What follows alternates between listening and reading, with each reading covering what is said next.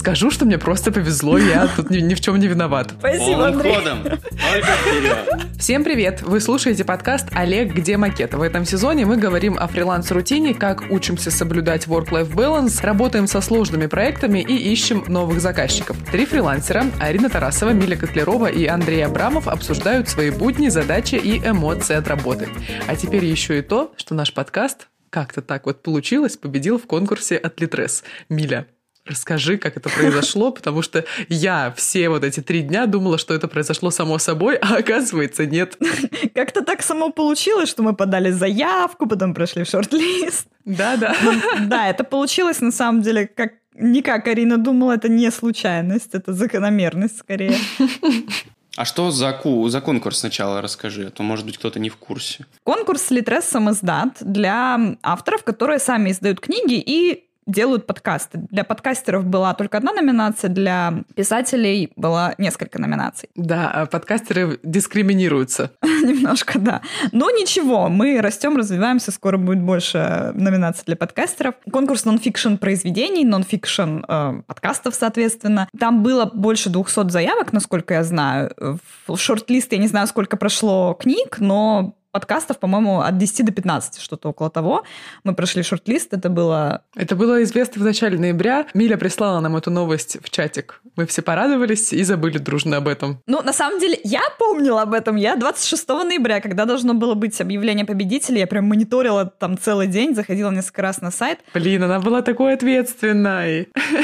Твой кулачок был сжат, и он не разжимался до, до момента, когда подвели итоги. Да, но на самом деле там немножко какие-то были технические неполадки, поэтому я даже написала им в Инстаграм, говорю, ну что, когда победитель, это будет известно. Ого! Ну вот мы скоро вам сообщим. Пришло письмо пару дней назад на почту, где было написано, что вот э, оглашаем победителей, список победителей. Я такая, ну, посмотрим, посмотрим. Честно говоря, я как-то, ну, не особо ожидала, потому что там было столько разных подкастов, не знаю, почему я не, не верила, что мы победим. А потом увидела наш подкаст и такая, что происходит? О, Господи, нас кто-то слушает. Вот. И, в общем, написала капсом в чатик, э, кучу стикеров накидала, а, а вы так как-то как будто не порадовались. Я была очень рада. Я просто проснулась, и это первое, что я увидела, утром, правда, я взяла телефон, увидела, что там какая-то, значит, анархия происходит в чате, думаю, ого, что-то важное. Да, Смотрю, да, да. а там такие новости. Была очень рада и думала, что это все произошло само собой, нас как-то са- сами номинировали, но выходит, что не так. Но на самом деле мы сегодня, э, мы просто поделились этой новостью, потому что она для нас важная и значимая. Нам обещали дать денег, пофичерить нас на площадке Литрес и еще помочь нам дать возможность, вернее, переделать наш наш подкаст в книгу. Я пока не представляю, как это будет происходить, но кажется... Я, я просто подумал, что книгу дают тем, кто подается на книжную номинацию. Ну, типа, это было бы логично, нет? Нет, нет, нет. Тем, э, кто подается на книжную номинацию, кто получает какой-то приз, дают возможность сделать из их книги подкаст, а подкасту, который победил, дают возможность сделать из подкаста книгу. Отлично. Три будет э, тираж в три экземпляра. Один мне, один тебе, один Мире. И каждый будет подписан нами. Да, нет, ну мы можем еще сделать э, тираж чуть побольше и подарить по книге каждому нашему подписчику в Инстаграме. Ну, вообще там, по-моему, электронные книги, а не, книж... ну... не печатные. Спиратим копию, будем всем бесплатно Отлично. Да, PDF-ку сделаем.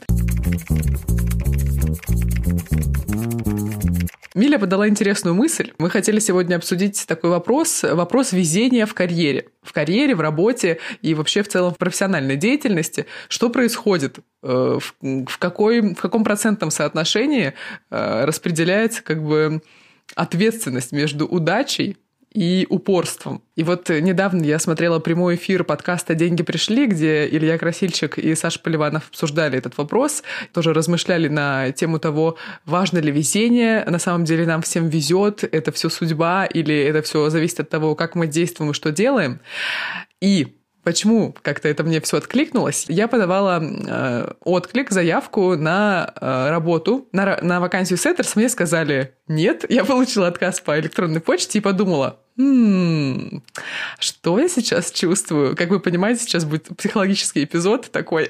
Будем обсуждать свои факапы и не только. И мыслей было много разных, Сначала я подумала, ну ладно, ничего такого. И продолжила писать новости на радио. Прошло 20 минут, и я подумала, боже, я ничего не умею, поэтому меня не взяли. У меня же была такая прикольная презентация. Меня не взяли, потому что у меня отвратительный опыт, ужасная вообще подача, я ничего не умею. Потом мы обсудили это с моим другом, и он такой, Арин, давай не будем, ок. Это все неправда. Вообще-то люди не подходят на некоторые вакансии не, не, только потому, что они плохие э, специалисты или, или не знаю, эксперты в своей, в своей деятельности или эксперты не в своей деятельности, а потому что они просто могут не подходить на эту вакансию. Что вы думаете, друзья? о факторе везения. Мне кажется, что он... Я не могу, кстати, ответить э, утвердительно.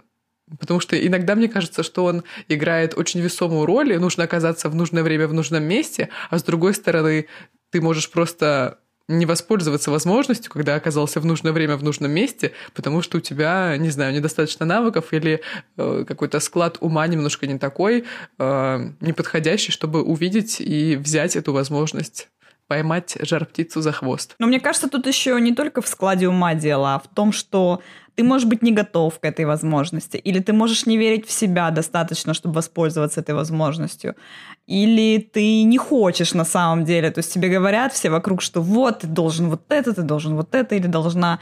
А на самом деле тебе внутренне ну, не особо-то нужна эта возможность, и ты ищешь возможность в каких-то других местах, других вещах. Есть фактор везения во всем, но другое дело, что что такое везение, да, то есть с одной стороны это что-то вроде какое-то чудо, да, которое вот кому-то везет, кому-то нет. Но я на это смотрю не совсем так, то есть я не считаю, что это какое-то чудо, и есть там люди везучие невезучие, и если ты родился невезучим, то ты таким всю жизнь будешь. А, мне кажется, дело в том, что ну, постоянно что-то происходит. Ну, если ты не просто сидишь дома, как многие фрилансеры. Ну, на самом деле у фрилансеров... Да, у фрилансеров тоже есть иногда полезно сидеть дома. Иногда можешь повести в интернете. Метафорически, да. Я имею в виду метафорически сидишь, ну, грубо говоря, на жопе ровно, да, и ничего вообще не делаешь. Просто вообще ни, там, ни с кем не общаешься вот э, в интернете, вживую, а, не пытаешься куда-то расти, чему-то обучаться, там какую-то работу искать, да, ты просто сидишь и думаешь, ну вот, может быть, когда-нибудь мне повезет, может быть, когда-нибудь мне постучаться в дверь или в Телеграм и что-то предложат интересное. Вот так не бывает. Вот это единственный случай, когда тебе точно не повезет, и ты невезучий человек просто потому, что ты ничего не делаешь для того, Слушай, чтобы а знаешь, повезло. как у меня вчера случилось? Я сижу в ночи. А, у меня вчера было самое лучшее собеседование в моей жизни.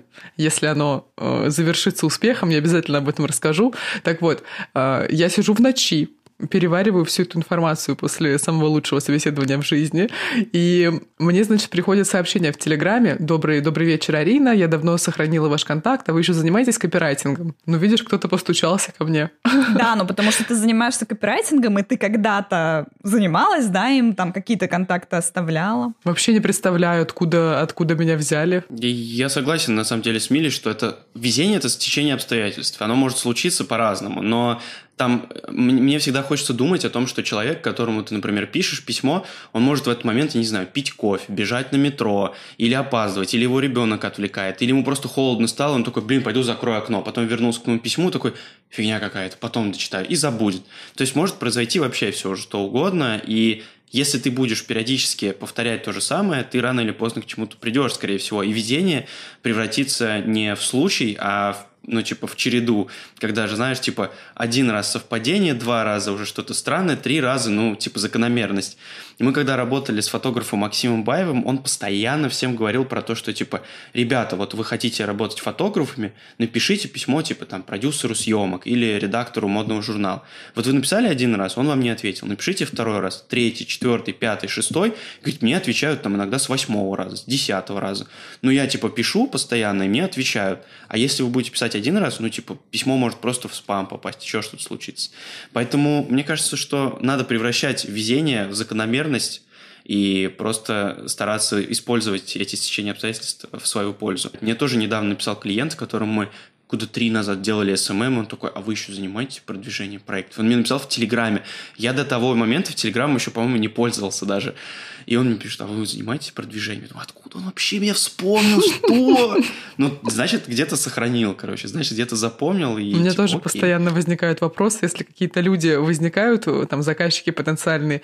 Первое, что меня интересует, откуда они взялись? Типа, где они меня взяли, где нашли? Это меня интересует больше всего, больше того, что они от меня хотят, сколько заплатят и так далее. Это всегда так любопытно. Это так забавно, что вы так удивляетесь, о господи, откуда они меня нашли, при том, что вы постоянно что-то делаете для того, чтобы вас могли найти. Ну, то есть Арина ведет подкасты, уже два. Один из них подкаст Собчак. А Андрей работает в ТЖ. И как бы Ну, я же не Это рассказываю об этом на каждом шагу. Я просто там Ну, у тебя есть работу, портфолио, у типа. тебя есть какие-то публикации, тебя достаточно легко на самом деле найти, как и Арину, как и меня. То есть это, это как раз та самая закономерность, это вообще никакого отношения к везению не имеет. Вот на самом деле, кстати, э, так как я сейчас в сторону кино потихоньку иду, там тоже вот этот фактор везения, фактор там каких-то связей, это просто 90% успеха практически. И ну, многие там, кто начинает, м- мо- могут быть недовольны этим вот, Ну, вот этим мне кажется, звезды должны сойтись. И во многих сферах так происходит. Ну да, с одной стороны, да, но с другой стороны, это, ну, тебе просто надо общаться, во-первых, да, с людьми, во-вторых, тебе надо что-то делать. Опять же, нет такого, что тебе нужно заранее иметь какие-то там, офигеть, какие связи для того, чтобы добиться успеха. Нет, ты просто, допустим, как это в кино, да, работает. Ну, так же везде, на самом деле, работает. Ты делаешь, например, короткометражку какую-нибудь, отправляешь ее на фестивали, приезжаешь на этот фестиваль, говоришь, я сняла эту короткометражку, смотрите, какая я молодец.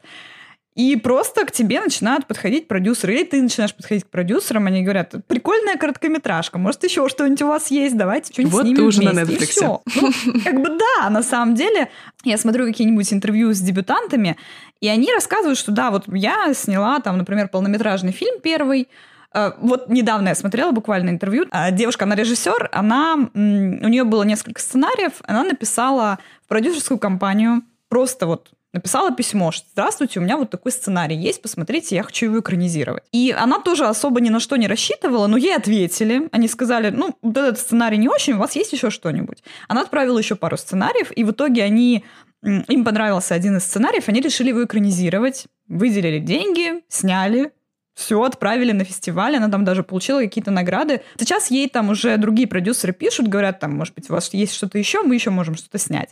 И все, как бы по сути, можно сказать, что везение. Но что сделала эта девушка? Она написала несколько сценариев, она написала не знаю, в не продюсерскую везение, компанию. мне кажется. Она же написала сама в Да, она все это центр. сделала. И, ну, единственный фактор, ну, такого, можно сказать, условного везения, что с первого вот такого письма ей сразу заинтересовались.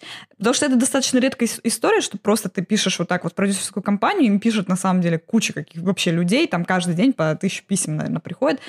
Но они все равно, они читают эти все письма, они говорят, что мы прям, мы читаем все ваши запросы, присылайте, мы хотим. Потому что вот в киноиндустрии очень большой голод по хорошим историям, по хорошим сценариям, поэтому всегда, если там есть что-то интересное, они прям хватаются за это. Но некоторые начинающие авторы, они думают, что ну вот, я напишу, они все равно не ответят, зачем писать, лучше пойду там что-нибудь другое сделаю. И в итоге делают что-то другое и не получают эту возможность. Вот, вот такое везение бывает. У меня появилось острое ощущение того, что до всего в этом мире можно дотянуться, как оказалось. То есть раньше казалось, например, что, ой, ну, наверное, чтобы, не знаю, работать в каких-то федеральных медиа, нужно, не знаю, жизнь на это положить, вывернуться наизнанку, и вот тогда, возможно, Жить что-нибудь получится. Да. Желательно напротив Останкина еще поселиться, и только в том случае тебе вот, возможно, повезет. Вот. А сейчас такое ощущение, что, возможно, влияют новые медиа. Типа в Инстаграме все в доступе абсолютно можно написать, кому-то ответить на историю публичному человеку, и с высокой вероятностью он ответит тебе, там, или, не знаю, увидит твое сообщение, или увидит твой комментарий и так далее. Возможно, это влияет. Не знаю. Ну, появилось стойкое ощущение того, что люди стали как будто друг к другу немножечко ближе, и не так сложно до кого-то дотянуться теперь. Ну да, безусловно, это влияет, потому что раньше, например, опять же, с тем же кино, чтобы получить какие-то связи с продюсерами, тебе нужно было сначала что-то снять, потом приехать прям физически на фестиваль, подойти физически к человеку, взять его за руку и там сказать, что вот я режиссер или я сценарист, у меня есть еще там сценарий, давайте я вам их куда-нибудь отправлю. И потом уже вы там как-то завязываете разговор. А сейчас вот, пожалуйста, ты присылаешь на почту любому стримингу, любой продюсерской или кинокомпании сценарий, и есть вероятность, что его заметят и возьмут в работу.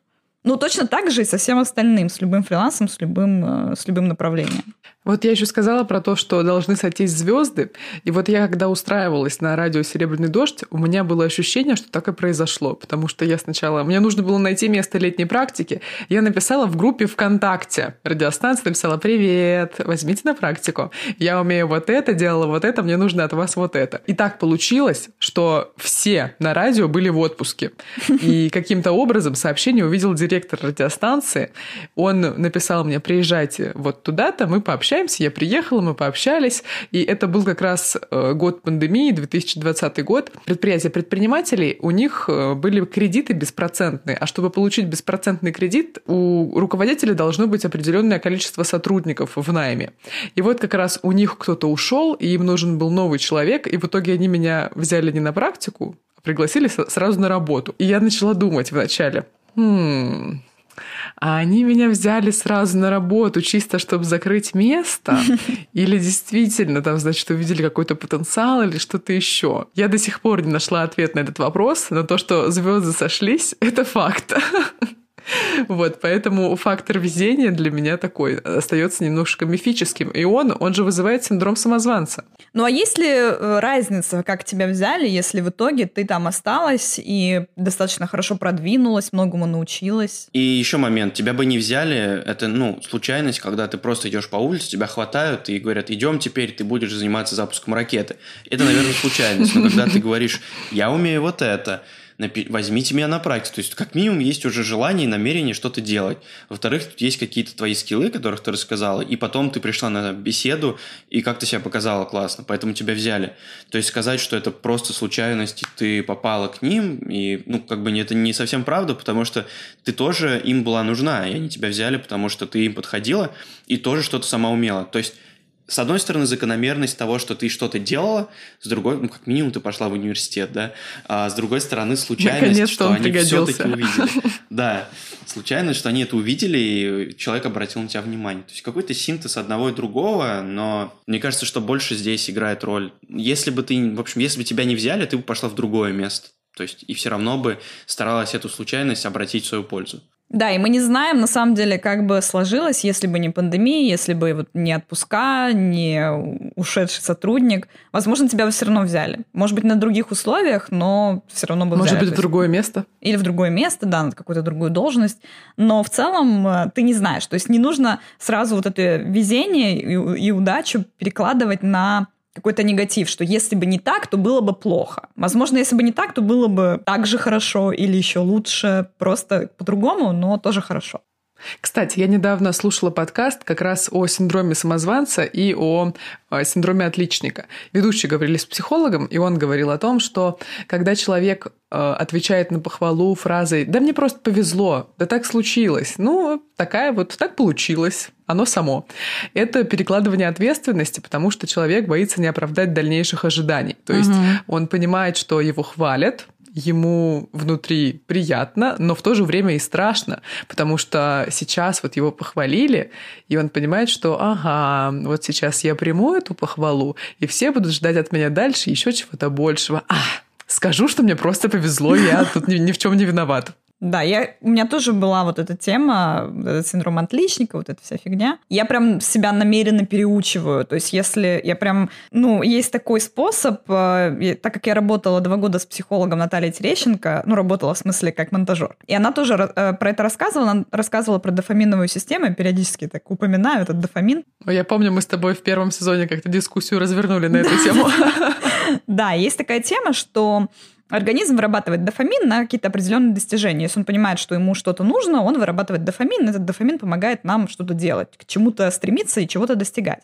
Вот. И если организм, ну, мозг точнее, если понимает, что вот этот выработанный дофамин, он принес какие-то плоды, мы что-то достигли и в итоге получили то, что хотели, то потом в следующий раз на что-то подобное он будет еще больше дофамина вырабатывать, ну или столько же, ну то есть, чтобы мы продолжали что-то делать. Но если он не, не получает сигнал, что все хорошо, да, мы достигли, мы, у нас все получилось, то он в следующий раз даст меньше дофамина или вообще его не даст. Потому что зачем, если ничего не получилось? Будем что-то другое делать. Вот, и поэтому очень важно праздновать все свои победы, уделять им внимание, что вот у меня получилось, даже если это какая-то мелочь, что вот мне ответили там, или вот мы победили в этом конкурсе. Не говорить, что ой, да этот конкурс, да кто про него а знает, как? да он маленький, да там не было вообще почти никого участников. Нет, мы победили, мы офигеть какие молодцы. Вот, как мы отпразднуем? Вот надо как-то отпраздновать. Ну, я вчера отпраздновала с подругами, а. выпили безалкогольного глинтвейна и языке. Вот. И то есть я прям реально, ну, я когда об этом узнала, я поймала себя на том, что я все время думаю, что ну вот, например, я недавно на конкурсе СТС Pitch Lab попала в лонглист со своей заявкой, но не попала в шорт-лист. СТС, который... СТС? СТС, папины дочки? который, да. Вот. Поздравляю. Да, я под... спасибо. я подавала заявку, э, синопсис подавала туда. Угу. И прошла в лонглист, там было 1186 участников, а лонглист состоял из 100 заявок. То есть я, ну, по сути, там обошла тысячу человек. И это офигенно, ну, как бы, особенно с первой заявкой, первый конкурс, это офигеть какой результат. Даже если да, он это очень круто. не привел. Да. Ты и всех я... уделала. И я поймала себя на том, что я думаю... Так держать. Спасибо, Андрей. ходом. Только вперед. Да-да-да. Дальше больше. Ты не ударила в грязь лицом. Ой, действительно. Видите, как хорошо, что я вам рассказала. Сколько хороших слов услышала. Сколько приободрения, да? Да, сразу воодушевление появилось. Вот, я к чему это все говорю. И у меня первая автоматическая мысль, что типа, ну это же лонг-лист, а не шорт-лист. А если попадешь в шорт-лист, ну это же еще не победа. И вот это очень опасные мысли, потому что они как раз Вот, кстати, почему так нельзя? Потому что я обычно, кстати, так происходит практически всегда. Что-то происходит важное, я получаю работу или, не знаю, заканчиваю проект хорошо, заканчиваю универ и пишу диплом, что угодно. Вот, это что-то происходит важное и большое, чему стоит порадоваться, что стоит отметить, и я такая, ну хорошо, молодец. И все. И ничего больше не происходит в плане. Я не отмечаю. Я, например, не отмечала, что э, начала работать в продакшене Собчак. Ого. Э, так давай оконча... отметим. Нам нужен корпоратив, Давай. Олега. Так Слушай, держать. реально. Отличная работа. Полным вперед. Слушайте, реально, нам нужен корпоратив. У нас вот когда будет год подкасту, когда это будет? В январе или в феврале? Ну, давайте в январе побухаем. По зуму. Побухать так это хоть, хоть, хоть сейчас, будьте здрасте. И, значит, я не, никогда не праздную. Почему это важно? Потому что, когда мы празднуем, то есть, когда мы отмечаем важность этого события, э, мозг получает вот этот сигнал, что то, чего мы хотели, мы получили. Значит, нужно в следующий раз, если мы чего-то хотим, снова выработать дофамин, потому что это приведет к нужному результату. Дофамин, он очень важный на самом деле, потому что он, в принципе, отвечает за любые вот, ну, наши стремления, за наши действия. Там есть, например, эксперимент с мышами, как всегда, а, и им полностью там отключили поступление дофамина, короче, я не знаю, там как-то рецепторы, ну, в общем, что-то сделали, чтобы у них вообще не вырабатывался дофамин. И они вообще ничего не делали, они даже есть не хотели хотели. То есть они хотели, они были голодны, если им поднести еду к э, мордочке, они ели. Но они не шли к еде и просто умирали от голода. Потому что у них не, не вырабатывался дофамин, потому что, ну, вот он был отключен. Вот так и не празднуй победы. Конечно, до такого ты себя не доведешь, но вот так метафорически, да, то есть если ты себя все время лишаешь вот этих наград за то, что ты чего-то достиг или достигла, у тебя будет вот это вот постоянное ощущение, что а зачем? Зачем чего-то делать, если я ничего не получу. Даже если ты там достигаешь офигеть каких высот, тебе будет все время казаться, что этого недостаточно, мне нужен вот этот, вот, вот этот уровень, мне нужен вот этот уровень. И у тебя все время будет вот этот эмоциональный голод внутренний, что я недостаточно хороша, я недостаточно достигла, я недостаточно зарабатываю. И ну, это, в этом жить очень тяжело. Я постоянно, я долгое время жила в этом ощущении, это просто отвратительно на самом деле. И вот когда начинаешь себя хвалить и поощрять, действительно становится легче. Ты начинаешь ценить просто все, что ты делаешь. Ты думаешь, блин, нифига себе, молодец вообще.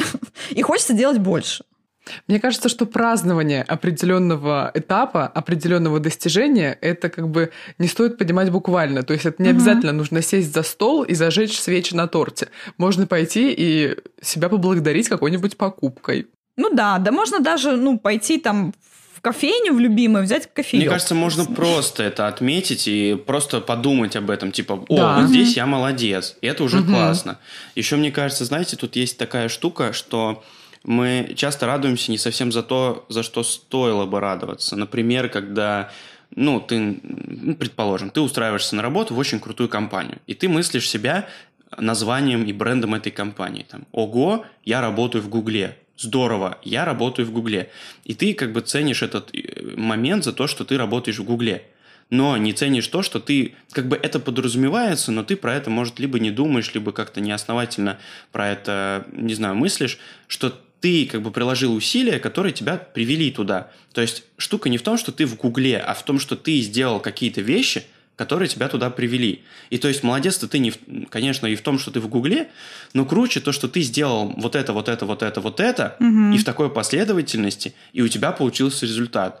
И когда мы мыслим себя как бы брендом или результатом, но не мыслим себя теми усилиями, которые мы приложили, получается очень опасная штука, потому что если тебя выгонят из Гугла, ты останешься без него. И тогда ты будешь думать, что типа, а, ну это просто я. Гугла-то нет. Но угу. проблема-то в том, что у тебя все эти заслуги, которые тебя привели туда, они остались. И ты как бы крутой. И ты еще круче стал, потому что ты в Гугле да. уже поработал. Угу. Да, если ты об этом помнишь, то ты можешь это еще раз собрать и пойти куда-то ну, в другое место. У тебя есть уже какая-то уверенность в себе. А когда у тебя забирают вот это название, тебе кажется, что теперь ты уже как бы остался без всего. И что делать-то дальше? И вот мне кажется, что иногда, когда мы слишком много акцента делаем на то, что у нас в итоге получилось, и ходим об этом говорим, мы часто забываем про то, что к этому привело, и тут можно немножко типа потеряться, когда этого результата не станет, либо он обесценится, либо кто-то его обесценит. Мол, скажет, да ты просто в Гугле, фигня этот Гугл. И ты такой, а, ну, блин, ну, блин. И вот что самое интересное, что э, нас могут похвалить 10 человек, а один отреагирует нейтрально или скажет, ой, Google фигня, я люблю Яндекс и все. Угу. И у тебя как бы все, пелена. Ну, может быть, это у меня так, но мне кажется, что у большинства тоже. У такая, многих так, да. Э, да, так, такая система работает, что, о, ну да, наверное, это не очень престижно и прикольно. Что это я этим хвастаюсь? Действительно, ничего такого. Да, ну да, да негатив да. как-то лучше запоминается почему-то, и обращаешь на него больше внимания. Как будто бы у нас, ну, не, я не знаю, это в культуре или у определенного типа людей. А, Менталитет. Есть вот это, ну, может быть. Хотя Екатерина Шульман говорит, что менталитет да, не да, существует. она говорит. Да, но э, есть вот эта тема, что больше ценить негатив, чем позитив. То есть вот эти, не, не ценить вот эти девять человек, которые говорят, что «Вау, ты молодец, это офигенно». Так, ну да, ну да, конечно. А один человек скажет «Ну, ты так себе». И ты думаешь, блин, ну может, я правда так себе. Мне кажется, дело в том, что мы как бы ждем похвалы, ждем одобрения, ждем того, что восхитятся э, тем, что мы устроились работать в Google, Google, но никак не представляем, что кто-то скажет, что Google херня, а на самом деле нужно было идти работать в Яндекс. И поэтому, может быть, реакция на, на критику и на неодобрение острее, чем на похвалу.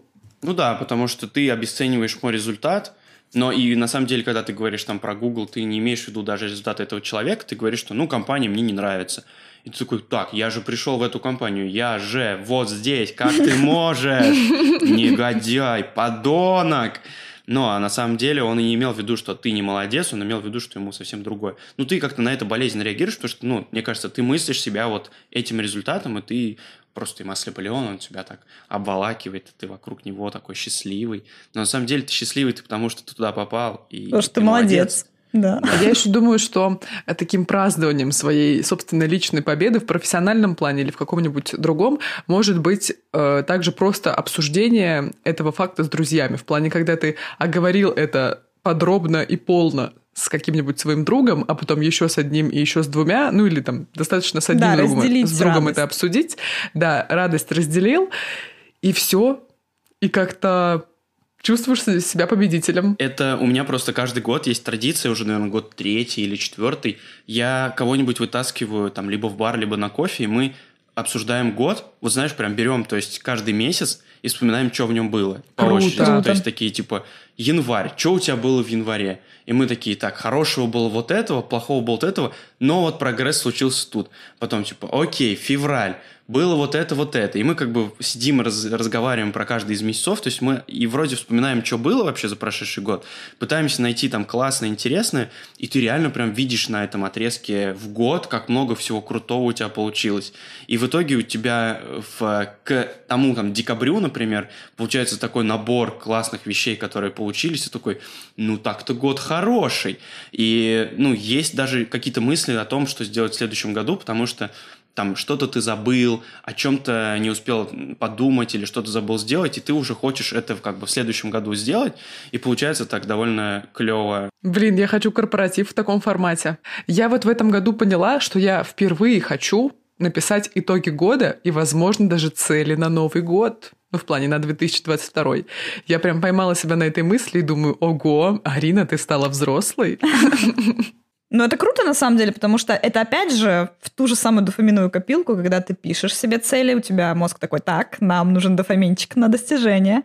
И потом э, желательно эти цели делать достижимыми, ну, то есть сразу себе ставить такие цели, которые ты можешь достичь, и какие-то промежуточные цели ставить, чтобы, опять же, э, ты смогла отметить что вот я Так достигла сказать, вот этого. по смарту этапа. составлять Да-да-да. свои цели. По смарту, да. И какой-то там, да, должен быть срок определенный, в общем, чтобы ты могла вычеркнуть со спокойной душой, такая, вот, я молодец, я достигла вот этой э, промежуточной цели. Блин, у меня обычно так бывает, что я составлю цели и забуду о них. Я каждый, каждый раз в трело делаю такие, знаете, доски по категориям, и в каждой доске есть типа цель. Как Так, карточка, человек а заговорил. А потом их перетаскиваю в досочку, сделано или не сделано, потому что цель Андрей, может ты поэтому устареть. ничего не успеваешь в жизни, ты сидишь Потому в трелло и перетаскиваешь доски на доску. на каждую задачу. Это я, по- поэтому я хоть что-то успеваю. Вот именно А поэтому. представь, что было бы без списков, да? только. Пипец, я не могу просто. Я тут недавно понял, что рисовать, ну, точнее, писать списки на iPad или даже на компьютере набирать. то есть Вот ты начал на- на пользоваться iPad'е, айпадом? Да, с пенсилом от руки.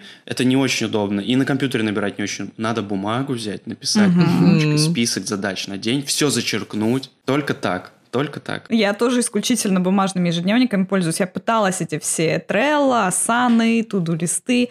Э, Это все работает только вот там для каких-то маркетинговых задач у меня это хорошо работает. Для ежедневного планирования только бумажные. Да, да, каждый день вообще- это одна бумажка, один список задач, которые ты зачеркиваешь, и Да, это же такой кайф прекрасно. зачеркивать. Думаешь, Вообще блин, супер. молодец. Ребят, я ничего не планирую. Типа, у меня весь план в голове, ежедневник есть для каких-то, э, не знаю, планерок по работе, идей и всего прочего. А еще я пользуюсь заметками и делаю там разные туду-листы. А план на день обычно вот здесь.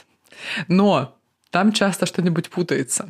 Поэтому, наверное, ваш, ваш вариант более, более такой Ну, тут как кому удобно, просто действительно, оно, если ты выписываешь это из головы, ну, не, не обязательно в бумажный, куда угодно. У меня заметки, у меня куча заметок, у меня есть заметки в, там в iPad, заметки отдельно в телефоне, в Телеграме, бумажные, еще несколько разных тетрадок для этого, блокнотов.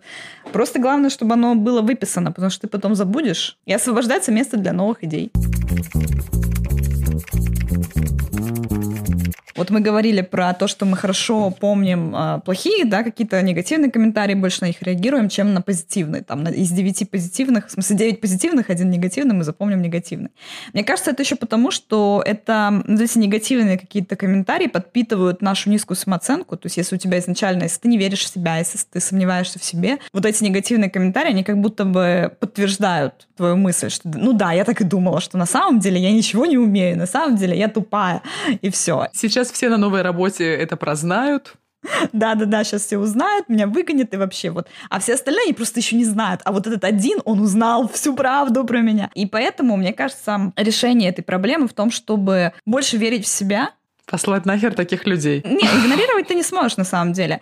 Просто больше верить в себя, вот как раз э, праздновать свои достижения, прямо отмечать их, что вот я это я сделала, это я вот добилась вот этого, это я э, научилась вот этому и теперь могу это делать. И вот этот негативный комментарий тогда, если у тебя будет вера вот такая крепкая в себя внутри, этот негативный комментарий ты воспримешь как просто какой-то белый шум, потому что, блин, чувак, ты вообще не в курсе, чего я умею и насколько я крутая, иди нафиг. И все, и тогда они не будут тебя задевать, и ты будешь э, счастлив или счастлива и молодец. Круто. Будьте Так что, счастливы. да, будьте счастливы. И Как мы раз у нас... счастливы! Ура! Как раз Новый год на носу, надо ставить новые цели, и все вот эти вот голоса, которые тебя как-то критикуют или тебе не нравятся, просто выгонять Но из головы. своей Нужно жизни. ставить цели только если хочется их ставить. Потому Да. что, мне кажется, когда ты садишься перед э, белым листом бумаги чистым, смотришь на него и думаешь, боже, что бы запланировать на следующий год? Лучше ничего не планировать. Вот когда есть в голове примерное представление, что записать в итоге, а что э, поставить себе в цели и так далее, тогда, я думаю, стоит этим заниматься. Потому что иначе это будет просто насилие над собой, и это отвратительно, все эти цели, все это целеполагание и подведение итогов превратится в кошмар и выдавливание капли воды из кактуса. Ну да, но мы же как бы через призму здравого смысла пропускаем все эти цели и имеем в виду, что они нам должны помогать, а не э, создавать условия, в которых нас угнетают все эти бумажки, трела, карточки и списки, которые мы смотрим, такие, о господи, опять! Ну как бы это все должно быть для того, чтобы ты просто отследил, что у тебя получилось, что нет, и просто подумал, а вообще мне надо было эти цели ставить? Ну, то есть конкретные вещи, которые я хотел. Почему они устарели? Почему я о них тогда подумал, а сейчас от них отказался? Ну, то есть это клевый инструмент подумать о том, как, как вообще ты думаешь, да, и немножко чуть-чуть выйти из текучки и подумать про стратегию долгосрочную своего фрилансерского развития бизнеса. Но, блин, крутая штука. Вы слушали подкаст Олег Демакет. Подписывайтесь на нас в Apple подкастах, Google подкастах, Яндекс Музыке, Spotify и других площадках, где есть подкасты и где вы их слушаете. Оставляйте комментарии, ставьте 5 звездочек на Литресе и в других приложениях. Пишите письма на почту и подписывайтесь на наш телеграм-канал.